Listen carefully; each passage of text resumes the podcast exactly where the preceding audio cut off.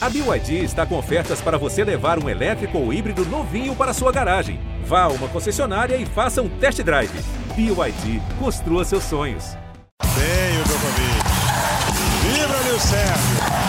6 a 4 ele tem dois match points. Federer tem três match points. Mais um match point para Rafael Nadal. Serena Williams tem o duplo match point.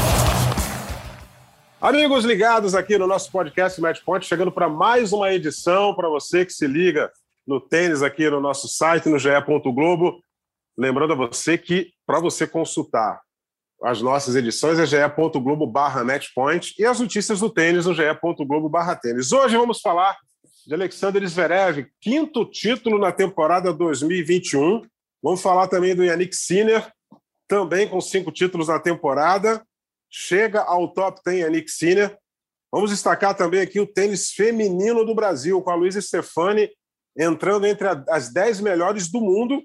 A Biadade é, de vez no top 100 e a Laura Pigossi, campeã do ITF de Guayaquil. E para a gente debater esses assuntos aqui no nosso Match Point, eu convoco o Ricardo Bernardes e Narque Rodrigues para a gente bater essa bola legal aqui. Seja bem-vindo, Ricardo Bernardes. Alexander Zverev é o nome da temporada 2021. Pois é, Eusébio, um abraço para você, para o Narc, para todo mundo que sempre acompanha a gente. É, podemos dizer que é, talvez seja o, o, mais sólido de todos eles, né? Desse, dessa garotada que hoje já não é mais tão garotada assim, alguns já são até pais, né? Mas de, do que iniciou esse novo roteiro Next Gen, é, o Zverev talvez seja o mais constante, né? o que incomoda mais tempo e, e, mais importante, eu acho que entre eles ali, o Zverev é o que tem mais vitórias em duelos individuais, né? entre, entre essa garotada toda. Então ele mostra mais uma vez, fez um torneio espetacular, é, ganhou partidas, por exemplo, nós vimos ali ele vencer o Alcaraz, o Alcaraz que veio também fazendo um torneio muito bom, e ele ganhou com um, extrema facilidade do Alcaraz, com muita tranquilidade. Ele fez um torneio que ele venceu o Krajinovic, depois ele começa a bater, como eu falo, só garotos, né? só pessoal da Next Gen. Ele bate o Deminor, um jogo equilibrado ali no terceiro set, aí ganha do Aliassime em outro jogo que vai ao terceiro set, aí pega o Alcaraz com muita facilidade num duplo 6-3 e na final um bom jogo também contra o Francis Tiafoe, que fez também um jogo muito é, um torneio, perdão, muito interessante. É, então, o Zverev mostra para todos que, primeiro, está é, maduríssimo para ganhar um Grande Slam.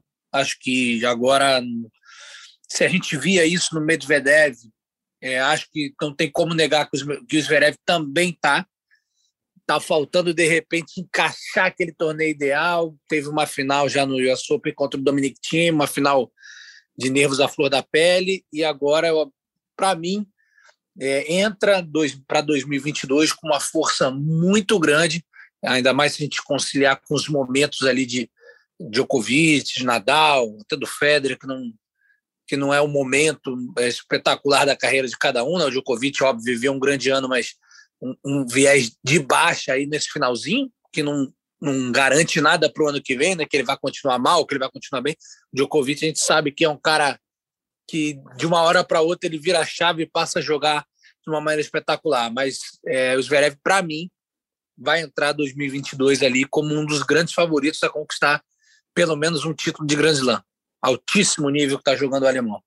Narco Rodrigues, você acompanha o relator Ricardo Bernardes com relação a Alexander Zverev? Seja bem-vindo. Abraço ao Zé, abraço ao Ricardo, acompanho. Acho que é o jogador, inclusive quando ele falou, muitos já são pais, inclusive ele, inclusive o Zverev. É... Acho que sim. Acho que é um jogador que vem mantendo. É, ele é mais consistente. Talvez a gente, às vezes, o critique, falta um pouquinho mais de, de talvez, de ousadia, né? de, de coragem em alguns determinados jogos muito grandes, mas pela consistência dos resultados. É bom lembrar que esse ranking dele, esses resultados, né, esses títulos aí, está falando em relação ao circuito da ATP. Ainda teve o título de campeão olímpico, né, medalha de ouro. Então é um jogador que parece estar tá se encontrando. Tá sempre, a gente não vê o Zverev machucado. a gente não vê o Zverev reclamar de muita coisa, ele fica quieto, faz o dele. Obviamente, o dele é muito, joga muito, não, não se envolve muito em polêmica na quadra, né? Fora da quadra, volta e meia tem algum probleminha aí, mas pela consistência, vamos dizer assim, pode gostar ou não gostar do jogo dele, que às vezes ele fica muito atrás da linha, mas acho que já melhorou, o forehand também já melhorou pela consistência dos resultados. É o melhor, com certeza, aí dessa Next Gen. Legal, legal. Alexander Zverev voando na temporada, acaba de conquistar o ATP 500 é, de Viena, na Áustria, numa final contra o Francis Tiafoe, né? E a gente pode ter que fazer uma menção honrosa aqui ao americano, que depois que passou a treinar com o N Ferreira, né? Melhorou muito o jogo dele. A gente vê um, um Francis Tiafoe muito brincalhão na quadra, mas é um brincalhão assim diferente, por exemplo, do Gael Monfils o, o Tiafo ele leva na brincadeira, mas ele joga sério. Na hora que a bola entra em movimento, meu amigo, é, não marca não que você perde dele. E ele mostrou isso virando um jogo contra o Yannick Sinner, que é um dos grandes nomes da temporada, na semifinal de Viena. E na final ele perdeu 2 a 0 mas perdeu lutando bastante contra o Alexander Zverev. É bom, é bem legal ver o Francis Tiafoe jogar, né? É, num período em que o tênis americano não revela, grandes, não revela grandes estrelas é, é, no masculino e o feminino está um pouquinho mais na frente com relação a isso. Eu não sei se vocês concordam comigo, Ricardo. Não, concordo, né, Ele é um, é, um, é um garoto ainda também, né? envolvente, né? Ele envolve o público, gosta de fazer um, uns malabarismos lá. E a, acho até que o Monfils, no iníciozinho da carreira dele, tinha é, mais esse, esse viés assim, de a envolver, mas lutar um pouco mais. Hoje virou quase que um, uma exibição, é que ele joga muito tênis, então ele consegue bons resultados ainda. Mas o Tiafoe é, começou, ele surge muito bem, né? Ele é de 98, então ele surge muito bem rapidamente, é, figura ali entre os 100, 50 do mundo, e depois a coisa começa a oscilar um pouco, é, os resultados já não começam a aparecer, então é um torneio muito bom para retomar confiança, como você falou. No jogo contra o Yannick Sinner, o Sinner chegou a sacar para o jogo, né?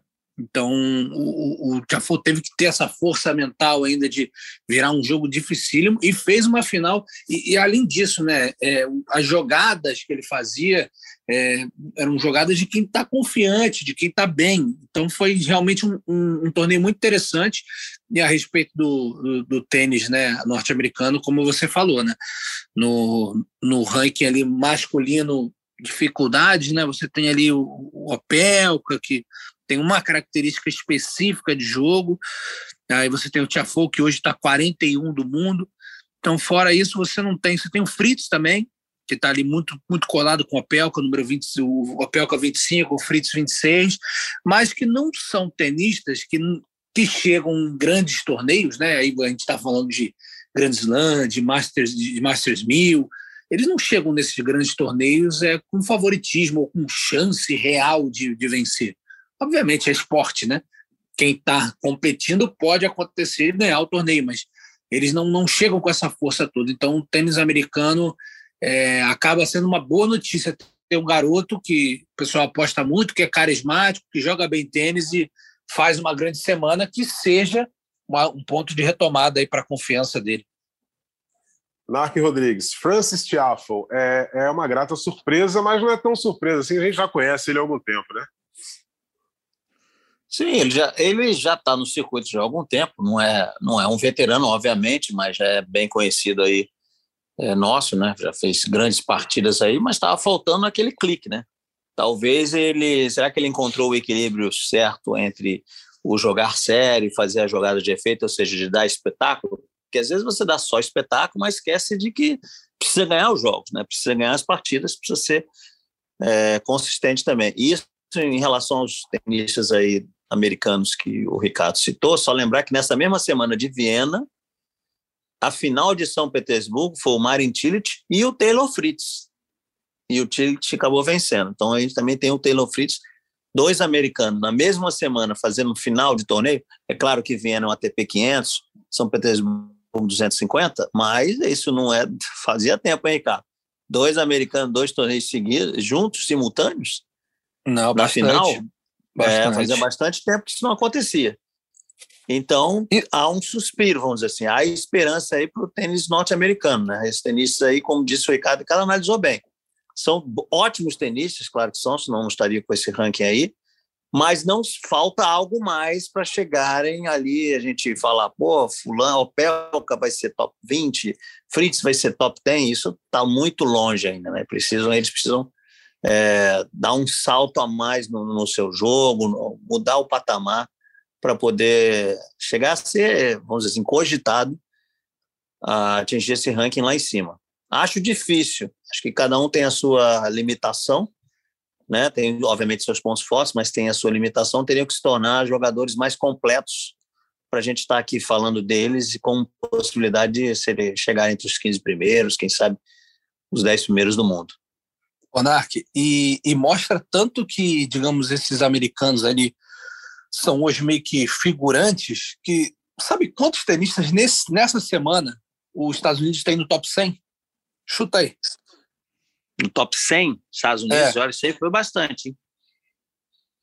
Ah, deve ter, bom, sei lá, no top 100 é, tem os outros caras aí, tem um Brooks Bino, é, sei lá, oito. 13. 13 tem jogadores dos Estados Unidos top 100. Mas você vê que se você. A gente tem que puxar pela memória, né? Não é automático, Sim, mas, não. Esse, mas esse, se você esse, reduzir, quantos tem no top 20? Você, você um top nenhum. top 20 nenhum. O primeiro, o primeiro americano do ranking é o John Wisner, 23, né?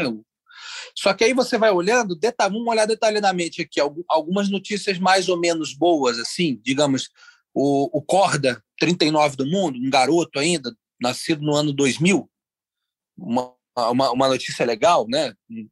Nascido no ano 2000, top 40. Aí você acabou de falar, o Brooksby, que tem o número 56, também nascido no ano 2000 que são tenistas que têm muito para evoluir ainda. O Brandon Nakashima também, outro tenista nascendo, esse em 2001. Mac, McDonald do mundo. deve estar top 100 também. Mackenzie McDonald, 54. Então, assim, tem, tem algumas notícias ali boas, principalmente nesses jovens, né, no corda. No Tiafoe também a gente pode, pode dizer que, de repente, vai que ele começa a jogar com mais solidez e sobe, mas ainda muito longe, né? Ainda mais se você compara, por, por exemplo, é, qualquer um desses aí com, com a mesma idade, o Zverev, que a gente começou citando aí, já aparecia muito mais. O Zverev, com 17 anos, já estava chegando em fase aguda de Masters 1000, né? 17, é, porque na verdade anos. a gente está falando aqui, né? A gente está, imagina, quem ligar o podcast agora vai achar que a gente está tá maluco, né? Tá aqui, entre aspas, né? Criticando um país que tem 13 tenistas no top 100, né? Que seria mas é porque, o, o, vamos dizer assim, o sarrafo dos Estados Unidos sempre foi muito alto, sempre foi muito alto. Então, é como Exatamente. você falou, hoje os americanos eles entram ali nos grandes torneios, óbvio, tem bom ranking, mas eles entram ali como um coadjuvante, você não tem um cara que vai ser, tem tudo para ser o protagonista. Agora, se comparar com o Brasil, seria o melhor dos mundos, não? Né? Seria maravilhoso, espetacular esse monte de gente aí no, no, no top 100.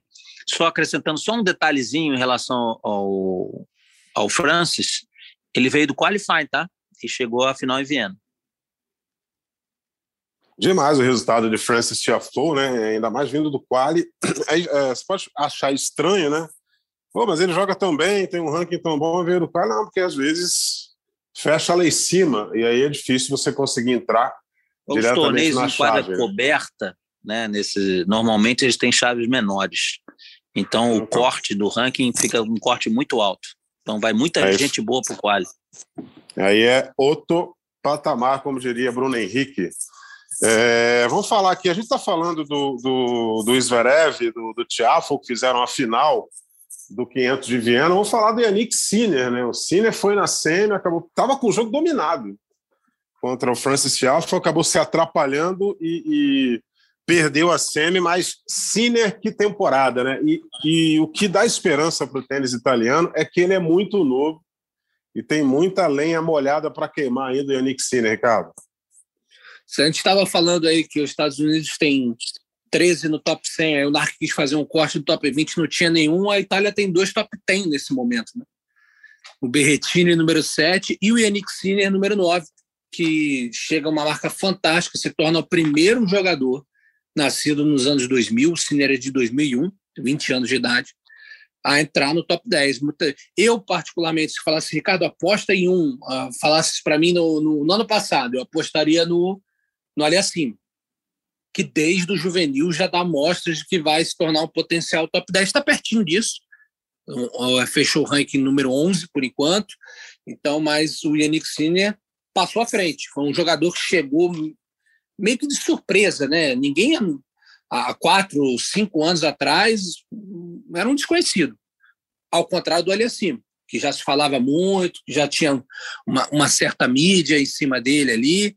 O, o Cine chegou, mas quando chegou, é, a, gente, a gente até fez um, um episódio do, do Match Point falando muito do Cine, de características, da, da história dele, da construção do jogador que é o Sinner. E, e, e, eu lembro que e eu falei mais ou menos nesse podcast que era um, um, um jovem que mais me impressionava pela maturidade em quadra, pelas escolhas é, táticas dentro de quadra. Nada do que ele faz ali é gratuito. Ele é um jogador sólido, tem bons golpes de base, saca bem. Talvez falte um pouquinho mais de chegada junto à rede ali, mas que acho que no tênis aí atual, se a gente falar isso do top 100, a gente vai falar de 95 jogadores, a gente vai falar a mesma coisa.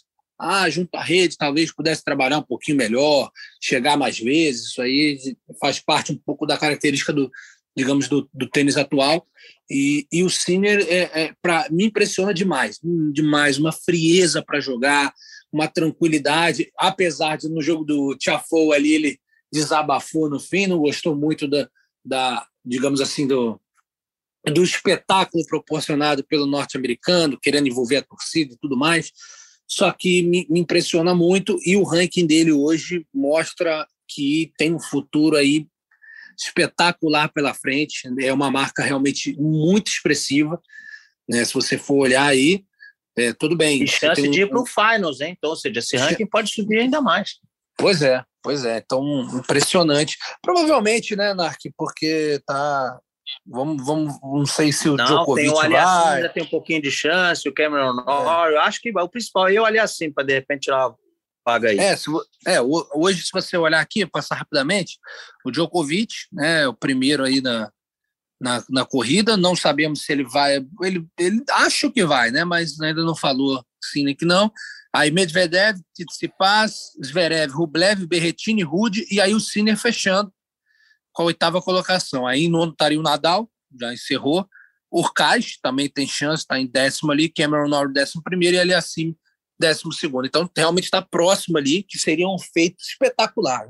O tenista de 20 anos de idade, já tão sólido e se metendo entre os grandes também. Mas é um também na que a gente fala, né? Mas é, nos grandes torneios ainda está faltando também aquele algo a mais, né? Me lembro os Zverev de mais ou menos ali dois anos, três anos ali atrás, que você falar, pô, ele, ele tem chance, ele tem condição, tem condição, mas ainda não estava acontecendo. Vamos ver se o Sinner consegue furar, digamos, esse, esse bloqueio aí. É, e... é porque a gente vê muita. Perdão, Zé, a gente vê, por exemplo, o Casper Ruud. Tá ali, sétima posição na corrida. Só que, você vê, o Casper Ruud jogou quatro ou cinco torneios esse ano, mas torneios 250, nos torneios grandes, ainda está devendo aquele super resultado nos torneios grandes, mas com a consistência desses torneios aí que ele foi vencendo, né? Tá aí, podendo se classificar. Imagina o Casper Ruud entre os oito melhores da temporada. Que louco, tá? hein? Não, se a gente olhar aí, alguém lembra aqui de cabeça? A gente pode depois até pesquisar e depois é, colocar aqui, falar aqui. Qual foi o grande resultado do Casper Ruud em Masters 1000 e Grandes Slams no ano? Grande, assim, que a gente se lembre. Acho que ele chegou a gente esperava muito dele rolando arroz, né? Assim. E aí? Esperava e, não, e não foi, e não foi. E tá aí, sétimo do mundo, né? Sétimo aí para poder entrar no sétimo na corrida, perdão. Isso, no de é, entradas é, é, é oito. E aí a gente amarra essa, essa questão do Yannick Sinner, né, que é mais um que, que, que, vem dando resultado, que esse trabalho. E a gente bate nessa mesma tecla aqui já há algum tempo, é, a gente vai continuar batendo porque o negócio está dando resultado. Não é só o tênis italiano, né? é uma revolução no esporte italiano, é, em outras modalidades também, que vem surpreendendo. Desempenho olímpico da Itália. Né? A Itália voltou a, a, a, a figurar no cenário do futebol europeu. A Itália ganhou a Eurocopa. Quer dizer, é, Itália, há muito tempo que a Itália não entra como favorita. Como já me sopraram aqui, né? A questão da ginástica da Itália também é, é, é, vem com, resultados maravilhosos. Ginástica rítmica da Itália, artística também, ou seja, é um investimento de, de longo prazo que o prazo chegou e o resultado chegou. E o tênis foi nessa carona. E o número de torneios aumenta na Itália e o Sinner é resultado desse investimento maravilhoso do, do tênis italiano. É, vamos, vamos falar aqui agora do tênis feminino, né? já que nesta semana que nós estamos gravando aqui o nosso Match Point, estamos transmitindo a Billie Jean King Tennis Cup, a, a fase final da competição. E vamos falar aqui da Luiz Stefani. Luiz Stefani, pela primeira vez, entra entre as 10 melhores do mundo. Saiu o ranking dela, Ricardo Benassi, número 9 do ranking de duplas. E, e, isso é um feito que eu quero que você destaque aqui. Ah, Zé, merecidíssimo, né? Se a gente for avaliar ali a, a campanha da, da Luísa no ano, a trajetória do ano espetacular, e principalmente né, aqueles meses ali pós pós-Olimpíada, e, e aí mais uma vez a gente vai lamentar, né? já passou, não tem mais o que fazer, mas vai lamentar uma, uma, uma contusão grave né, que veio numa hora Nunca tem hora boa para vir uma lesão, né? Mas se teve uma hora mais inadequada, eu desconheço. Pô, ela estava tava confiante, jogando muito com a Dabrowski, estava numa fase agudíssima de um grande slam, com real chance, possibilidade de, de vir um título, e acontece uma fatalidade daquela, coisas do esporte, né? Tá todo, todo atleta está sujeito, mas querendo ou não, deixa aquela pontinha né, de frustração, porque é um ano maravilhoso e deveria ser, ser encerrado de uma maneira não obviamente melhor obviamente né mas assim, de uma maneira digna de quem fez um grande ano. Ela devia estar tá jogando finals ela devia estar tá brigando ali para entrar entre as cinco melhores porque né do jeito que ela e da Bros que vinham jogando juntas né os resultados não, que ela viu o US Open do jeito que vinham jogando. não Exato. É, tinha muita chance ali, né? Estavam bem na partida, inclusive, da, da lesão, e a chance era grande de, de avançar e de, quem sabe, buscar. Então, se tem alguma notícia positiva que a gente pode a, a, a, é, falar, né? Pós-lesão é essa, né? Entrar no top 10 pela primeira vez, uma brasileira entra no top 10 do ranking da WTA, né? Lembramos sempre que a Maristea foi considerada número um do mundo, diversos títulos de Grand Slam, mas na época não existia um ranking é, baseado pela WTA, então ela não tem esse ranking, mas a Luísa aí mostra, é, traz né, um resgate, e a gente falou muito disso com a medalha olímpica, né, como isso poderia fomentar o esporte, e aí as coisas vão acontecendo dessa maneira, agora é torcer, né, porque que ela consiga uma recuperação é, saudável, né, recuperação saudável, digo assim, que ela volte sem grandes problemas, você ter que enfrentar novas lesões, que ela volte para a quadra realmente já, é, digamos, sanada de vez e, e, e dê sequência. Se tem uma coisa boa é que quando ela voltar, o ranking dela ainda vai estar tá alto, né? Porque a expectativa é que ela volte ali em março. Então, por mais que ela perca ali os pontos do início do ano, um ranking pô, top 10, ela vai no máximo cair. Tem, aí tem que fazer as contas, né? Mas aí vamos especular aqui mais ou menos voltaria ele como 30 do mundo, 30 e poucos, ou seja, que vai permitir com que ela entre nos grandes torneios. Então, que notícia espetacular e merecida demais. O ranking dela vai cair a, em relação ao ranking mesmo, ali valendo, mas não esqueça que ela vai poder usar o ranking de proteção e vai poder entrar sem dificuldade nenhuma em todos os grandes torneios. Né? E Exatamente. ela virou top 10. Agora, o pessoal que está assistindo a gente aqui é, pode estar curioso, pô, mas ela está sem jogar, como é que ela, agora ela subiu no ranking? Porque foram descontados os, os pontos do finals da Timeia Babos e da Cristina Mladenovic, de 2019, que foram as campeãs. 1.500 pontos elas perderam. É o agora famigerado pontos... ranking congelado, né? É, então, mas é. agora que caíram esses pontos. E aí a Luísa deu essa subida aí, passou para a nona. Então, na verdade, a, as duas da frente caíram, né, desceram, e a Luísa subiu. Mas como está já... também pro, como tá para o final da temporada do feminino, olha só que coisa interessante. Né? A Luísa vai ganhar mais tempo para se recuperar, o circuito não vai andar, vai estar tá parado, né? vai retornar só em janeiro. Então, a rigor, a rigor, ela sem competir, vai perder esse, já perdeu nesses né, meses que ela já perdeu parada aí, mas vai perder mais três meses se ela, obviamente, conseguir retornar bem em março. Vamos torcer só para na Austrália, né, que é o primeiro Grand Slam, a Dabrowski não arrume uma parceira que acabe vencendo, né? Porque aí vai botar aquela dúvida na, na cabeça da Dabrowski. E agora? Acabei de ganhar o Grand Slam com uma, vou ter que voltar para a Luísa, aquela confusão, entendeu? Que isso já aconteceu. Algumas outras oportunidades, inclusive no, até no masculino. É. E, aliás, falando rapidamente sobre a questão do ranking aí, até é, março do ano que vem promete aí fortes emoções, tanto no no masculino quanto no feminino, o ranking descongelado. A gente vai ter mudanças drásticas assim de uma semana para outra.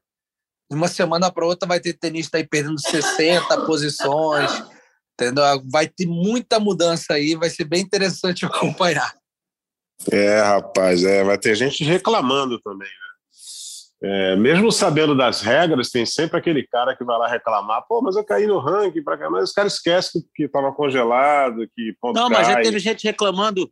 É, Agora, é. o Rublev outro dia deu uma entrevista, pô, eu ganho um monte de ponto aí, não consigo subir no ranking, não saio lá do meu seis, do sexto, sétimo lugar.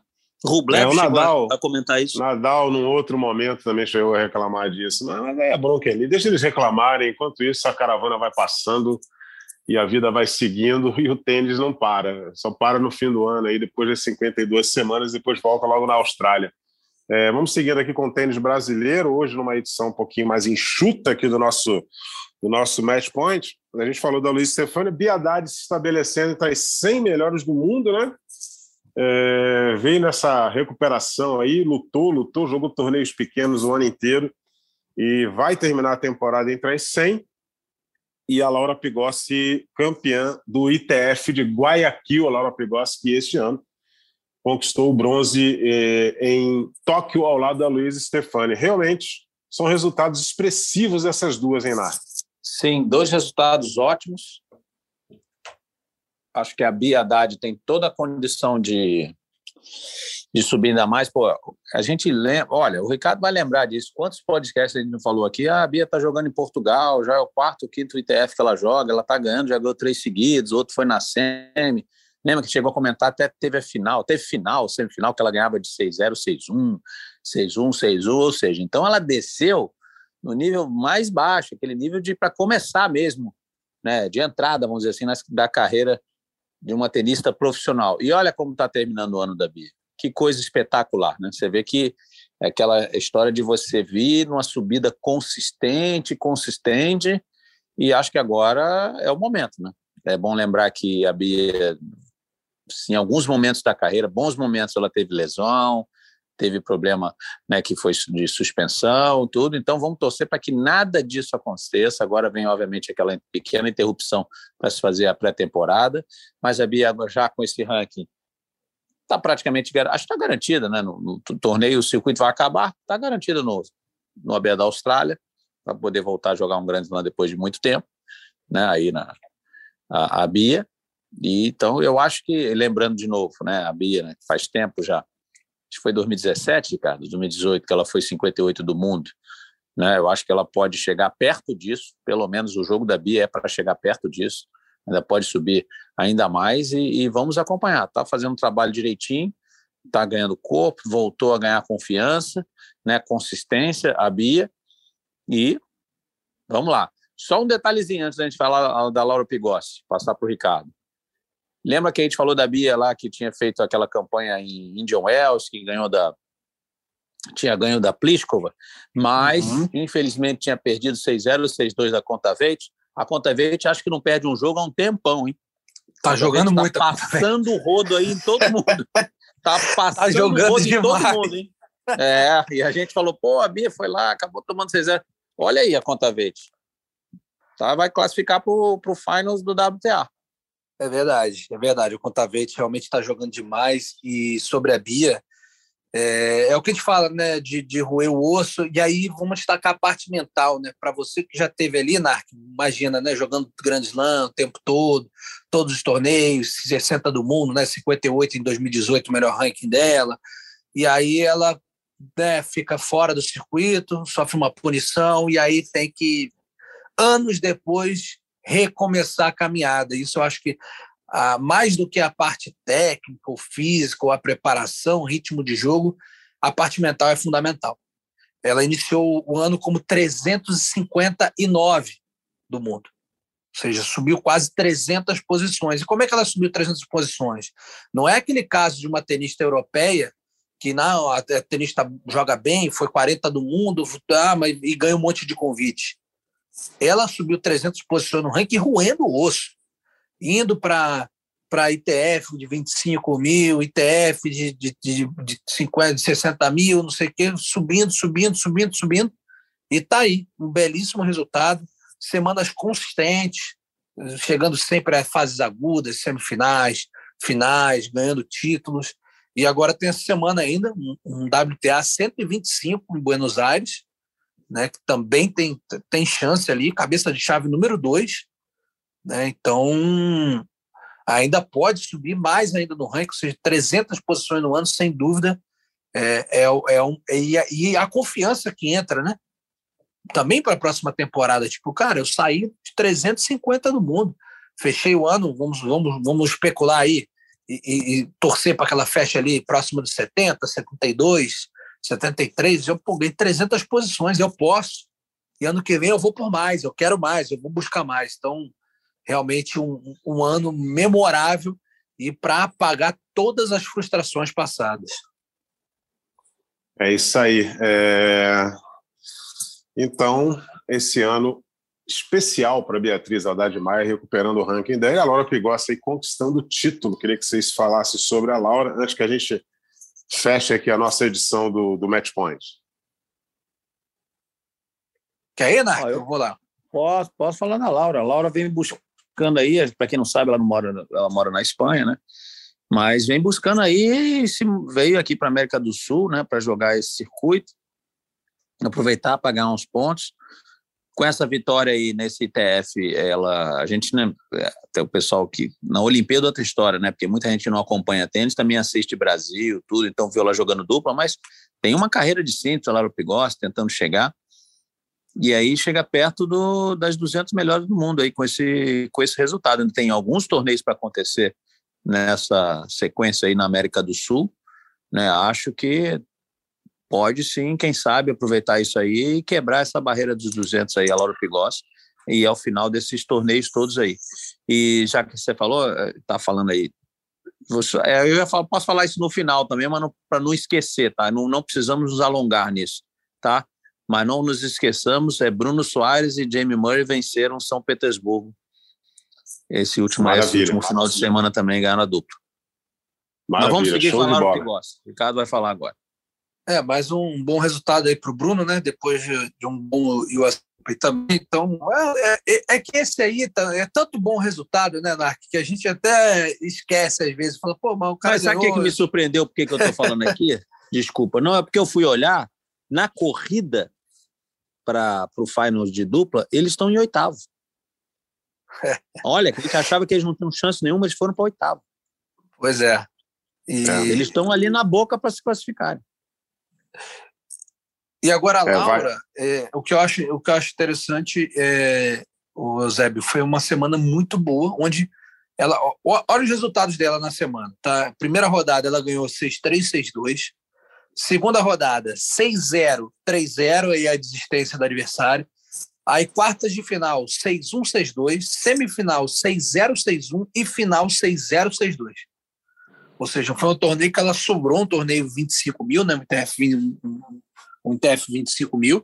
É, vai garantir pontos suficientes, como o Narco falou, para na próxima atualização do ranking se posicionar ali entre as 230 do mundo, muito próximo das 220, o que pode sim garantir a ela uma vaga, deve garantir, inclusive, uma vaga no quali do Australian Open. E aí, pela primeira vez, vai ser o melhor ranking da carreira da Laura, em simples, e vai garantir essa primeira participação num, num Grand Slam. né, o que é um feito de uma tenista que já tem ali seus 27 anos de idade, né, se eu não me engano, é, é essa é a idade da Laura. É, você imagina, né? É que você não está falando, roeu o osso tanto tempo, se dedicou. É, a gente sabe que a Laura é, é uma tenista que conta muito né, com a parte física, tem que estar tá muito em dia, porque ela não tem aqueles golpes tão poderosos de definição, então ela precisa estar tá, tá jogando bem taticamente, chegando nas bolas e tudo mais. E, e aí a gente vai mais um efeito da Olimpíada, né? O, o acreditar que aquela Olimpíada deve ter dado para ela. É, ainda mais que ela não estava figurando nesse grande circuito, né? As jogadoras que ela enfrentou nos Jogos Olímpicos são jogadores que ela deve ter enfrentado pouquíssimas vezes durante a carreira dela, é, porque são atletas com ranking muito mais alto, que não jogam os mesmos torneios, né? E aí, um resultado daquele, um momento espetacular, e ela jogou muito bem, né? Porque falar, ah, não, mas a Luísa era número 15, né? Levou, não, não. A Laura jogou muitas vezes até puxando a Luísa. Então, foi muito importante dar um ânimo, e eu acho que deu um ânimo, obviamente, para as duas, mas também está puxando mais gente, querendo ou não. A Bia, que já tinha treinado o seu caminho, já tinha um bom momento, querendo ou não, ela acredita mais também. A, a, a Carol Meligeni, que também fez uma boa semana em Guayaquil, acredita mais também. Isso vai puxando tudo. É perdeu, um ciclo, né? perdeu na semi, a gente podia ter perdeu na semifinal brasileira. Exatamente, perdeu na semifinal. Então, é um resultado muito expressivo e também vai jogar agora, a Laura também vai jogar esse WTA de Buenos Aires, e aí já sobe um pouquinho o nível do torneio, né? Se ela era cabeça 2, agora vamos. A... É até interessante medir, né? Porque, de repente, não que ela vá chegar numa final novamente, mas ganha ali uma, duas partidas de jogadores com ranking bem acima do dela, já fica é, ainda mais confiante para a sequência da carreira. Legal. É, meus amigos, eu agradeço rapidinho, aqui a. Rapidinho, só, ah. só um minuto. Zé, rapidinho desculpa. mesmo. É muito rápido, pode dizer. Sou, o Ricardo falou como consequência da Olimpíada, aberto da Austrália, ela entrando no quali, ainda tem a possibilidade. Aberto da Austrália é um torneio que a ITF ela ainda tem muita ingerência, cada federação tem a sua, mas a ITF apita um pouco ainda nos grandes lances, assim como apita na Olimpíada. Então a, a Laura indo, ainda há possibilidade de, se conseguir uma parceirinha ali, pleitear um wildcard para entrar nas duplas na chave principal, hein? Olha, legal, se ficar atento. Se tiver um freakzinho lá também para ajudar, botar o um nomezinho, quem sabe, hein? Esse dá sorte. Esse dá Esse é sorte, é né? Bem legal, gente. É... Bom, meus amigos, agradeço a participação de vocês aqui, Ricardo Bernardes e Narque Rodrigues. Semana que vem estaremos de volta com mais um Match Point, falando desta semana da Billie Jean King, né? tênis Cup, né, nessa fase final que o Sport TV está transmitindo durante toda essa semana, na primeira semana de novembro. É, as notícias do tênis, ge.globo barra tênis, as notícias, os nossos, né, as nossas edições do Matchpoint, ge.globo barra Matchpoint, você consulta lá e fica bem informado sobre tudo que acontece no mundo do tênis. Um forte abraço a todos e até a próxima semana. Combinação de saque e voleio para fechar o jogo em 2 sets a 0.